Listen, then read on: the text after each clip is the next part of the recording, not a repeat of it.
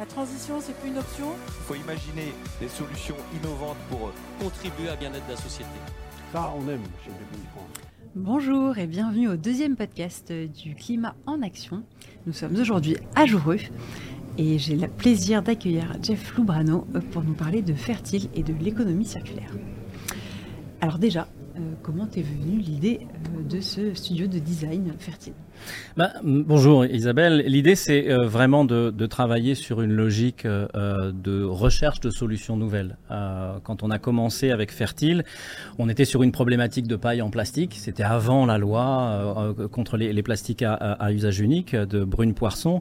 Et l'idée c'était vraiment de se dire, voilà, moi je, je, suis issu d'un monde plutôt d'une culture surf, on va dire. et je suis très sensible justement dans le surf en, tant que pratiquant à, à tous les les, déchets plastiques qu'on peut mhm. retrouver, qu'on ne trouvait pas avant. Donc, euh, euh, on a vu les choses se, dégrader et on, réfléchissait à essayer de trouver une solution. Et on a trouvé une solution de cette solution de paille en paille, donc de récupérer un coproduit agricole euh, pour en faire une alternative positive aux pailles en plastique.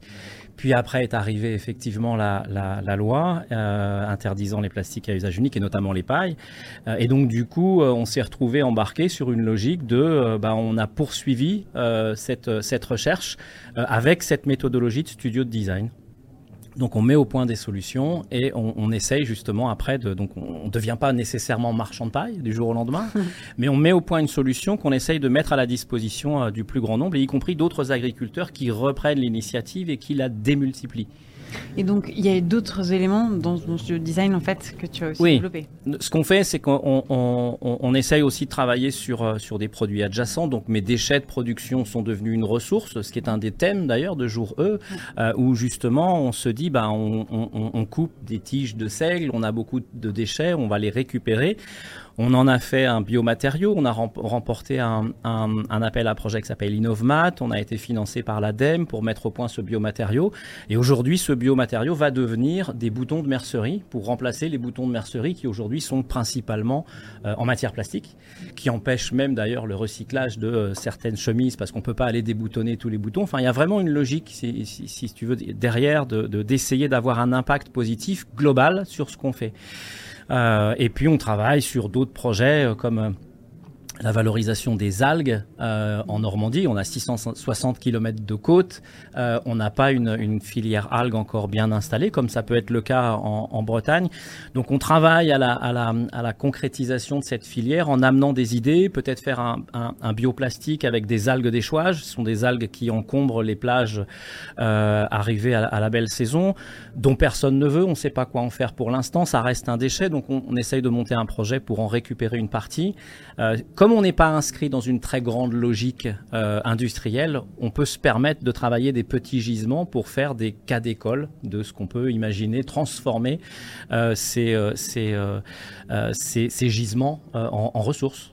Et alors dans ce cas, quel est le business model un peu pour que cela fonctionne? Parce que ça fait beaucoup de produits, c'est des coproduits, voire des déchets. c'est quoi le modèle économique? Il y en a deux. ce qu'on fait aussi, c'est que comme on crée des marques qui sont pionnières sur euh, leur segment de marché, euh, on a une identification qui est assez, euh, assez, facile finalement à obtenir. On a été les premiers à travailler, on a inventé les pailles en paille, hein, c'est ni plus ni moins. Donc aujourd'hui, on est identifié, donc la marque continue à, à, à évoluer. On n'a pas beaucoup de difficultés à rencontrer des partenaires assez rapidement et on sait communiquer. Euh, donc l'idée, c'est qu'on s'est aperçu qu'on est un peu aussi devenu, euh, par un développement organique naturel, euh, une espèce de mini-agence de communication des projets à impact, des petits projets à impact. Les, grands n'ont pas besoin de nous, mais il y a des, il y a des, on, accompagne par exemple Trizev, qui est une, une société qui travaille à la renaturation d'espaces qui ont été dégradés en plantant des arbres, etc. Donc il y a tous ces modèles un petit peu vertueux ben, se tournent vers nous et on, leur, on les accompagne en communication. Donc ça, c'est un centre de profit au milieu de nos centres de coûts. Euh, et sur notre business model, évidemment, on est un peu bizarre parce que ce qu'on fait, c'est qu'en tant que studio de design, on réfléchit à un produit, on travaille une innovation, mais assez immédiatement, on lui trouve une marque et on essaye d'installer cette marque dans ce côté pionnier avec cette mission-là. Donc c'est en ça que Fertile est un petit peu une entreprise avec, euh, avec une mission. On n'est pas une entreprise à mission encore. Mhm. Euh, on a une raison d'être qui a été inscrite dans nos statuts à, à la création de l'entreprise, mais notre mission à nous, c'est de travailler ces projets avec une marque forte euh, d'essayer d'imposer cette marque comme une marque pionnière. Et une fois qu'elle est suffisamment forte et qu'elle est suffisamment ben, en, en, devenir, on la sort de Fertile, ça devient une filiale. Donc en fait, on est un peu un incubateur, un mini microscopique incubateur à projet à impact. Et par exemple, on, travaille aussi sur des jeans en chanvre. Depuis 2019, on réfléchit avec les agriculteurs de la plaine de Caen qui travaillent en Normandie avec cette fibre naturelle, qui ont mis au point des méthodes de culture innovantes, etc. Et donc euh, maintenant, on est prêt les premières pièces de tissu sont arrivées. Euh, donc on, on, a sorti cette société, on en a fait une filiale et on s'est associé avec le meilleur écosystème possible. Donc on est en partenariat avec la région Normandie, on a les meilleurs associés, la coopérative linière du nord de Caen, euh, et on travaille cet écosystème-là pour rendre viable ce projet-là. Et donc sur les pailles, il y a une, une, une, une logique qui n'est pas la même que sur euh, le jean en chanvre, ouais. qui n'est pas la même que sur les algues, etc., etc. À chaque fois, les choses s'enchaînent comme ça. Mais quand on et qu'on on capitalise ce projet-là, bah, on a de nouveaux associés à un nouveau type de marché. Et donc c'est là qu'en fait, nous, on est rémunéré par rapport à bah, si le jean en chanvre fonctionne très bien, vu les demandes qu'on a, ce qui, est, incroyable. Euh, il y a une économie naturelle et on transforme le centre de profit de R&D en, enfin le centre de coût pardon en centre de profit après. Alors justement, comment on fait euh, ce passage à l'échelle et comment toi tu vois euh, à plus long terme, euh, voilà, le fait que ça puisse grandir? Parce que effectivement des pailles, on va, on va quoi, on va chercher le, les premiers restaurateurs et puis on en trouve tout un tas pour la partie pareil pour le, le jean. Non, il y a, d'abord une, une logique d'approche qu'il faut qui, qui doit être irréprochable. Euh, si on fait des pailles pour euh, euh, faire des pailles, enfin le, le, le, sujet n'est pas là. C'est l'objet le plus futile qui soit. J'ai fait des TED Talks où j'ai pris la parole en disant la paille c'est futile. Si vous pouvez vous en passer, passez-vous-en. En revanche, qui on est nous pour interdire à la nouvelle génération de boire un jus d'orange avec une paille? S'il y a des alternatives qui existent, il faut par contre qu'elle soit extrêmement euh, sérieuse et exigeante en termes d'économie d'échelle, de ressources, etc. On travaille un coproduit agricole qu'on valorise quasiment dix fois plus que si jamais il était utilisé simplement en botte de paille, au profit de l'agriculteur. Et ensuite, euh, on met à la disposition euh, de nos clients un produit qui est parfait, qui est simple, qui est réutilisable dans le cadre familial. Nos pailles, elles passent dans le bac à couvert du lave-vaisselle qui est complètement compostable. Euh, et voilà, donc toute cette analyse de cycle de vie euh, qu'on fait, hein, euh, la première a été faite en 2019 par l'UCAM, l'Université du Québec à Montréal, qui est assez réputée pour faire des ACV un peu pointus. La meilleure alternative aux pailles plastiques à cette, à cette époque-là, c'était la perche, donc ma marque. Donc l'idée, c'est qu'il faut qu'on soit vertueux sur le côté environnemental, cultiver du seigle a un impact positif. C'est pas moi qui le dis, c'est l'agence de l'eau. Quand un agriculteur travaille du seigle bio, parce qu'on est, on est bio évidemment, euh, ça a un impact positif. Ça régénère d'une certaine manière les sols. Dans les rotations des agriculteurs, c'est quelque chose de vertueux.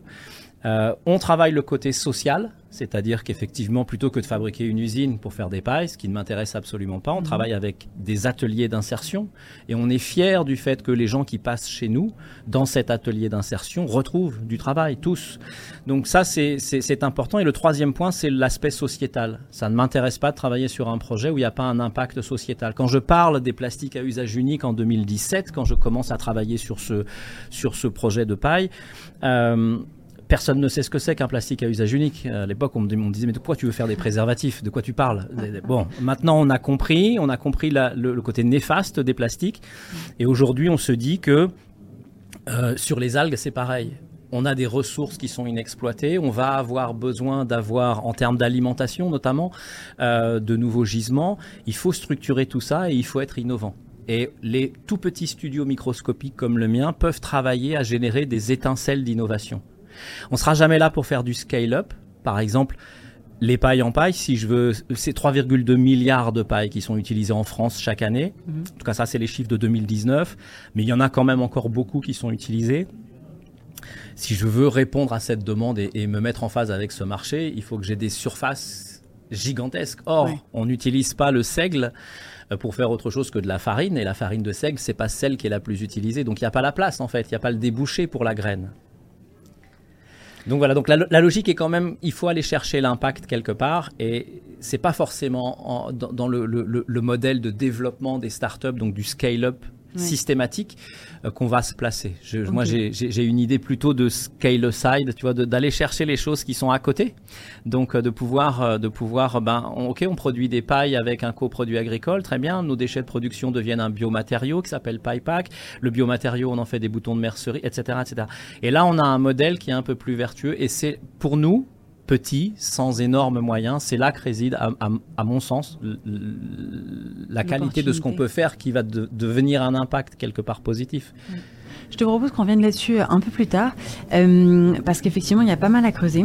Euh, et à chaque fois, donc, dans le, podcast, on fait toujours une petite séquence de vrai ou faux. Yes. Parce que sur l'économie circulaire, il y a aussi forcément des idées reçues ou pas. Euh, alors, je vais commencer. J'en ai quelques-unes pour toi. Vrai ou faux? Les solutions fondées sur la nature sont toujours vertueuses, ont toujours un impact positif ben, il y en a qui nous, une qui nous embête bien en ce moment et qui est un peu à l'origine de tous nos maux. Euh, le pétrole est une solution fondée sur la nature et qui pourtant est un vrai problème. Donc, euh, et surtout la pétrochimie qui vient derrière. Mais euh, non. et en plus de ça, il faut toujours penser en gisement. Euh, ce que je disais tout à l'heure, le gisement de, de enfin, les, les, agriculteurs avec qui je peux travailler, euh, je peux pas être en position de dire euh, je veux 600, 800, 1000 hectares de seigle un peu partout. Pour ça, ça n'existe pas. C'est pas comme ça qu'on réfléchit. Il faut travailler sur une ressource euh, et essayer de voir. Il faut pas pousser le marché. Il faut pas. Et, je pense que la paille est extrêmement symbolique parce que ça a été un des premiers plastiques à usage unique interdit par la loi. Euh, mais c'est aussi très symbolique parce que c'est extrêmement futile, mais c'est aussi source de plaisir. Donc trouvons-lui des alternatives. Alors je vois passer des modèles de paille, par exemple, qui ont euh, qui sont faites à partir de noyaux d'avocat. Donc c'est une solution fondée sur la nature, euh, mais qui doivent être broyés, qui doivent être après compoundés, qui doivent être bon bref, et qui viennent du Costa Rica. Donc on se retrouve avec une paille qui est effectivement fondée sur la nature, qui peut être vertueuse, mais à la fin, son bilan carbone, et c'est l'ACV, qui, l'analyse de cycle de vie, qui va mettre ça en, lumière, est désastreuse. Mm. On a la chance avec la perche d'avoir un produit, enfin, je suis pas là pour faire la promotion de mes, de mes, marques, mais je dis, on a la chance quand même d'avoir un produit qui est vertueux, qui nourrit euh, euh, la chaîne de, de, travail et qui valorise le travail des agriculteurs ici en France, et qui le fait d'une façon vertueuse et, euh, et, avec une, une logique euh, où on, on, essaye de faire les choses bien et pas de faire les choses, euh, les choses au plus. Quoi. C'est, le, développement est donc raisonné et raisonnable. Alors du coup, euh, dans le développement aussi, vrai ou faux, euh, l'économie circulaire a un surcoût oui, j'ai l'habitude moi de dire que si tu veux pas payer tes pailles, tu prends des pailles en plastique, hein, ça vaut rien. Ça valait tellement rien les pailles en plastique que concrètement les, les limonadiers les offraient au café. Hein. C'était pas, c'était un truc qu'on, je t'en mets 50 000, ça coûte rien, etc. Par contre, quel désastre environnemental Donc le coût, il n'est pas dans le, produit, le coût, il est dans le désastre environnemental qui suit. Moi, j'ai un coût qui est élevé, euh, mais ce coût élevé, concrètement, il est euh, ensuite, il se transforme en bénéfice pour la nature. Mes pailles, j'ai des, clients, restaurateurs, qui récupèrent les pailles euh, à la fin du repas, qui sont pas utilisées, et qui les mettent, qui les mettent soit au compost, parce que c'est leur destination, hein, ça se composte, c'est de la paille, soit qui en font du paillage dans leur jardin. Donc tu vas dans un restaurant où les fleurs qui poussent euh, sont paillées. Euh, là, c'est intéressant. Et là, on a cette notion d'économie circulaire visible. Et ça, pour moi, c'est un vrai, c'est un vrai impact.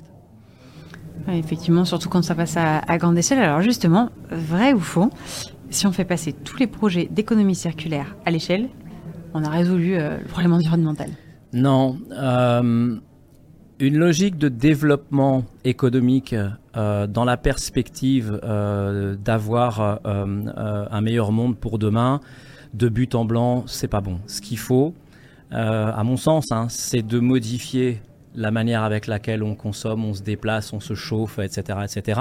Et les innovations, si innovation doit y, doit y avoir, elles doivent se focuser sur ça, sur ces changements de paradigme-là. Si tu continues à te déplacer de la même manière ou à te chauffer de la même manière, à te loger de la même manière, etc., etc., on peut pas consommer de la même manière. Donc il faut se restreindre. Donc il faut garder un coût euh, sur les produits qu'on produit euh, et il faut que les gens soient par les consommateurs soit dans une logique d'abord de parcimonie. Euh, oui, il faut une croissance. Je ne suis pas contre la croissance, mais je dis simplement qu'à un moment donné, euh, c'est pas le facteur le, plus déterminant pour moi. En tout cas, sur les projets sur lesquels on travaille. Hein. Et alors, même si on le fait, cette croissance, si elle a lieu euh, en intégrant une du cycle de vie et plus d'éco-circularité? Si, ça, fonctionne, mais c'est pas une règle absolue. C'est-à-dire qu'on ne peut pas concevoir le développement euh, de nos business, nous euh, entrepreneurs, quel que soit le niveau dans lequel on est, euh, en se disant ah oui, à la fin de l'équation que tu es en train de résoudre, il faut que tu intègres aussi un peu de circularité et un peu d'économie, de, je sais pas quoi. Non, il faut dès le départ réfléchir en termes de gisement. on a des algues qui poussent, elles séquestrent quasiment trois fois plus de CO2 à l'hectare qu'une forêt. Euh, elles ont des vertus qui sont juste incroyables. Elles ne sont pas utilisées. On peut en faire de la cosmétique, on peut en faire des aliments, on peut en faire des biomatériaux. Il y a plein de choses à imaginer et on n'y va pas parce que c'est pas dans notre culture. La problématique des algues alimentaires, par exemple, elle est très simple. C'est que quand un chef met des algues à sa carte, c'est pas le plat qui va vendre le plus, quoi. Sauf quand ils sont spécialisés là-dedans et qu'on n'y va que pour ça. Mais euh, il y a une, on n'est pas acculturé aujourd'hui à ce, à, ce, à, ces, à ces nouveaux produits. Donc il y a plein de jolis projets comme euh, euh Zalg par exemple en Bretagne, qui est une jeune marque qui fait des dés à base d'algues. Euh, il y a euh, Neptune Element aussi, qui est une boîte parisienne qui est en train de s'installer en Bretagne, qui travaille justement sur cette logique de rendre sexy ce qu'on peut faire avec cette matière première. Tout ça, c'est du design. Tout ça, c'est de la créativité. Tout ça, c'est après de la communication. Et je pense qu'il y a une nouvelle génération d'entrepreneurs qui arrivent aujourd'hui avec des idées pour essayer de donner à voir, et ça, c'est vraiment là que réside mon métier, c'est de donner à voir des, des produits et des services euh, qui euh, euh, font une différence culturelle, sociétale. Et effectivement, on doit commencer à, travailler tout ça. Et là, comme on part de la page blanche, eh ben, travaillons vraiment dans l'économie circulaire avec cette logique de euh, solutions fondées sur la nature. On a de quoi faire. Alors de façon un peu plus large, tu vois, pour qu'on puisse euh, euh, un peu étendre la discussion, justement, pour pouvoir faire cette, ce changement culturel, pour pouvoir lancer plus d'économie circulaire, comment on fait pour passer de l'économie qu'on a actuelle, hein, très traditionnelle, à voilà, cette économie circulaire qui repense un peu plus le cycle Par où on commence Comment on s'y met Ça peut partir de ton expérience, ça peut partir de, mmh. de ce que tu as pu voir à côté il faut des moyens. Euh, donc, euh, bah, je suis content d'être à jour eux, puisque c'est un événement de la BPI. Il y a un rôle euh, à jouer aujourd'hui qui est double. C'est fixer des cadres législatifs. Donc, ça, c'est le rôle du gouvernement. Et, et, c'est important, parce que tant qu'on n'a pas de contraintes, on peut continuer à laisser aller. Donc, il faut qu'on ait des contraintes, des règlements. Et à côté de ça, il faut qu'on ait des financements. Donc il y a des fonds qui se montent, qui sont un peu plus sensibles à tout ce qui est ESG, qui sont un peu plus sensibles à l'impact, etc. Très bien. Pour en avoir côtoyé quelques-uns, on reste dans, les, dans des logiques de euh, combien ça me rapporte à 3 ans, 4 ans, 5 ans, ce qui est normal, hein, mais ce qui concrètement peut parfois freiner. Euh, moi, je ne sais pas quel projet je peux apporter avec mon studio fertile, qui est une espèce de truc bizarroïde, qui sort des trucs qui sont un peu rigolos, très, qui communique beaucoup, etc. Mais bon, finalement, est-ce que qu'est-ce qu'on finance, comment on le finance Enfin, bon, donc on y va nous avec nos fonds propres et puis on, on, on essaye de tenir la distance. Mais on a un, un, certain nombre de soutiens euh, territoriaux, notamment. La Normandie est très en, en avance sur euh, notamment la filière chanvre. Euh, sur là, on produit donc ce gin en chanvre Drex, et c'est vrai que euh, on a l'impression un peu de produire le, le, le, le, gin de toute la région Normandie, parce que c'est là que sont les agriculteurs qui ont cassé le, le, enfin, qui ont réussi à, à, créer cette disruption par rapport aux méthodes de culture, etc. Donc, il y a vraiment un, un, truc territorial. Donc oui, il y a le cadre réglementaire et il y a les finances, et la BPI est là pour justement accompagner, euh, accompagner tout le monde, et, et, et, et c'est très bien. Mais ça, donc c'est le début. J'imagine que ça aide à l'amorçage. Après, tu disais qu'au bout d'un moment, on arrive quand même euh, à, à, grandir et du coup à se. Euh, tu disais au bout d'un moment, tu arrives à te, te, financer par mmh. euh, euh, ce qui est généré. Est-ce que du coup toute cette partie, toute cette partie dont tu commençais à parler, que tu évoquais sur cette scale aside, donc ouais. ça vaut le coup, je pense que tu définisses un peu le terme, euh, comment ça fonctionne, et du coup, comment on en fait, on a un petit coup de pouce au début, mmh. sûrement, comment on fait que ça, bah, ça grandit On n'a pas, un, pardon, on n'a pas un, un, un, recul énorme non plus, mais ce que je veux dire sur notre expérience à nous, euh, on a souvent été bloqué sur du scale-up à cause des surfaces dont je parlais tout à mmh. l'heure. Sur les algues, c'est très simple. Hein, le scale-up, il est juste pas possible puisqu'on peut même pas commencer puisque les autorisations de culture d'algues en, Normandie n'existent pas. Aujourd'hui, personne n'a le droit de cultiver des algues ni d'en ramasser. Euh, donc, on fait partie nous de cette structuration de la filière algues. Donc, on, travaille aussi à essayer de mettre euh, en, marche euh, une filière complète. Ce qu'on fait avec le jean en chanvre, c'est pareil. C'est une filière de chanvre textile qui est en train de se monter et à laquelle on collabore. C'est en ça que c'est sociétal. C'est en ça qu'on est aussi dans un rôle de, de dire il faut qu'on communique mieux, il faut qu'on avance mieux. Bon, donc scale up est souvent pas possible. Mhm. Quand on a commencé avec Henri Pomical, mon associé sur Drex, donc l'agriculteur qui a tout révolutionné sur le chanvre textile en Normandie, euh, c'était 200 mètres carrés de, de chanvre, 200 hein, mètres carrés en 2019. Euh, aujourd'hui, on va vraisemblablement exploiter plus de 700 hectares. Euh, c'est et de, on a quand même changé d'échelle. Entre les deux, on a changé d'échelle parce que c'est une filière et parce que le territoire accompagne et parce qu'on a des, euh, des, outils qui sont gigantesques. Mais à la fin, effectivement, euh, il y a des possibilités donc de scale-up. Mais ce qui nous intéresse, nous, c'est de se dire, elle est où la performance? Elle est dans l'intelligence de de marques et de produits qui sont parfois complémentaires. Quand j'utilise mes déchets de paille, que j'en fais des boutons de mercerie, je vais aussi faire des jeans en chanvre. À un moment donné, les deux projets vont se parler.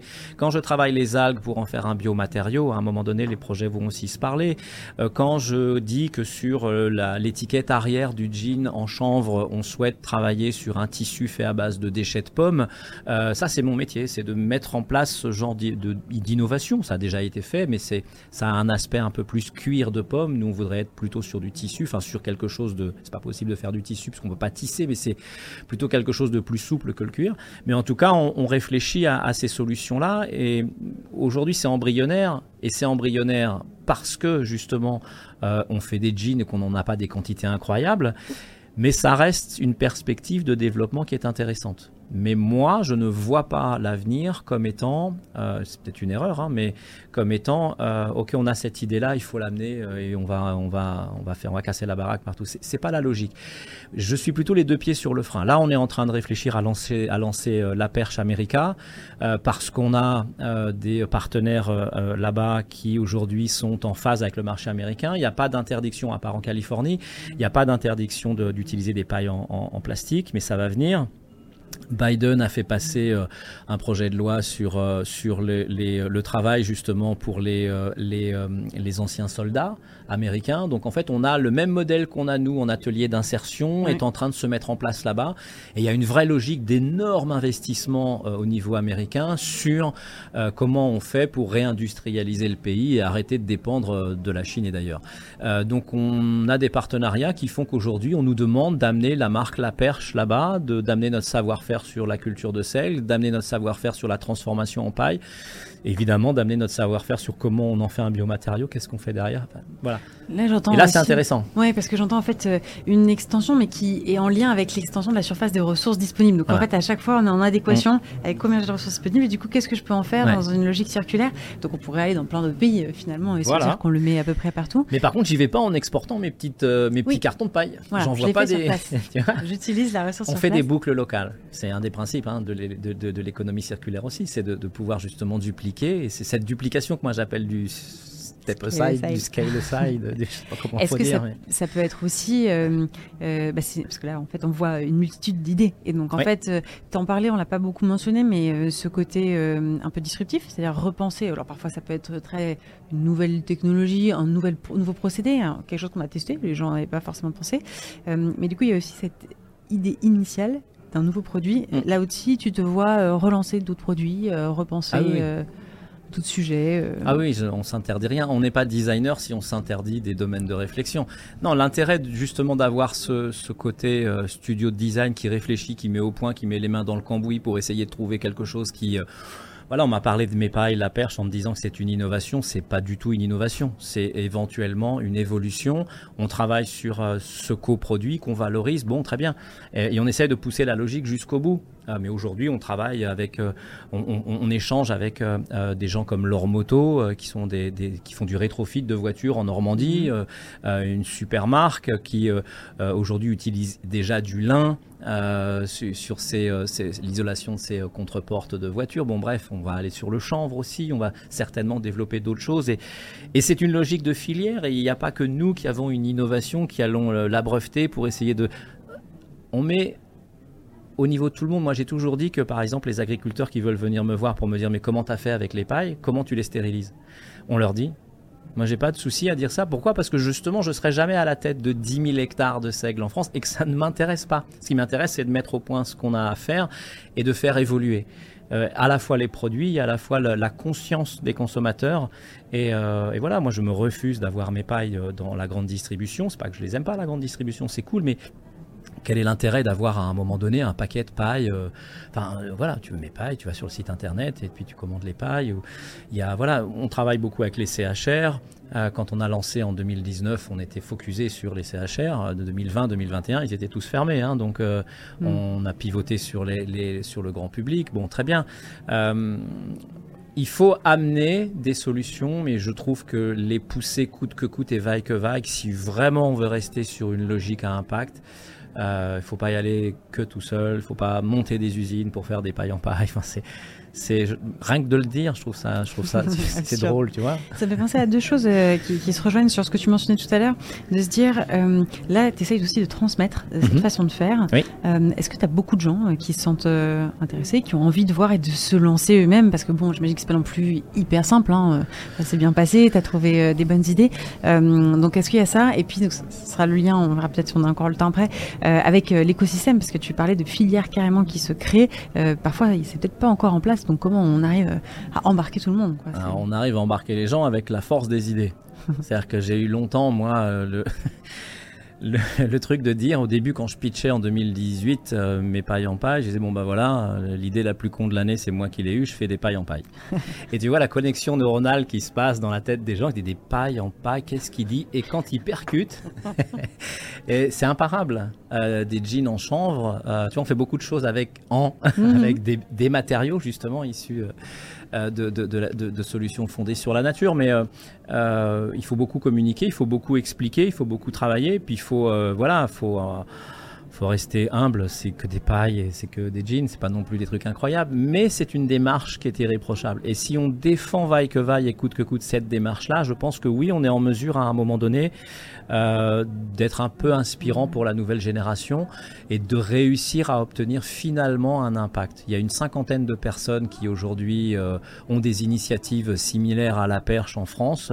Les trois quarts, on les a accompagnés, on les a aidés, euh, et c'est toujours un peu partout. Alors c'est souvent des agriculteurs qui se mettent à leur compte et qui, euh, qui font leur et qui font du seigle, donc qui font ensuite des pailles. Et on est ravis de ça. On est ravis. Oui, c'est pas maintenant embarquer tout le monde et que ça se multiplie, mais à échelle. Euh, et nous, on travaille aussi sur des projets dans le sud de la France. Euh, on suit les choses. Si on peut amener une expertise et, et, cette logique-là, on, on, aura gagné. Alors, c'est quoi? Parce que là, quand tu nous racontes, on se dit, tout se déroule comme il faut, on a une bonne idée, on trouve la ressource, on est juste à la bonne échelle, on trouve les personnes et c'est parti, on s'embarque.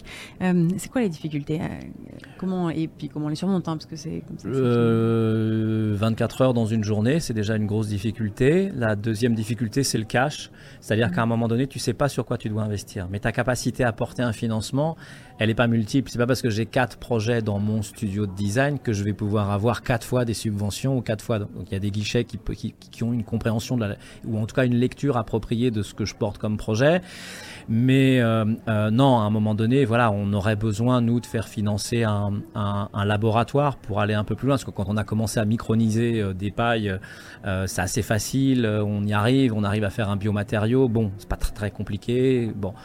Quand tu commences à parler d'algues, ça devient un peu plus délicat. Donc euh, mhm. voilà, donc il faudrait qu'on soit mieux équipé. Bon, donc c'est en fait comment on fonctionne en projet, quel est le potentiel du projet? Je vais pas me mettre à investir énormément d'argent alors que justement on n'a pas les autorisations de culture. Enfin, c'est c'est un tout. Ouais.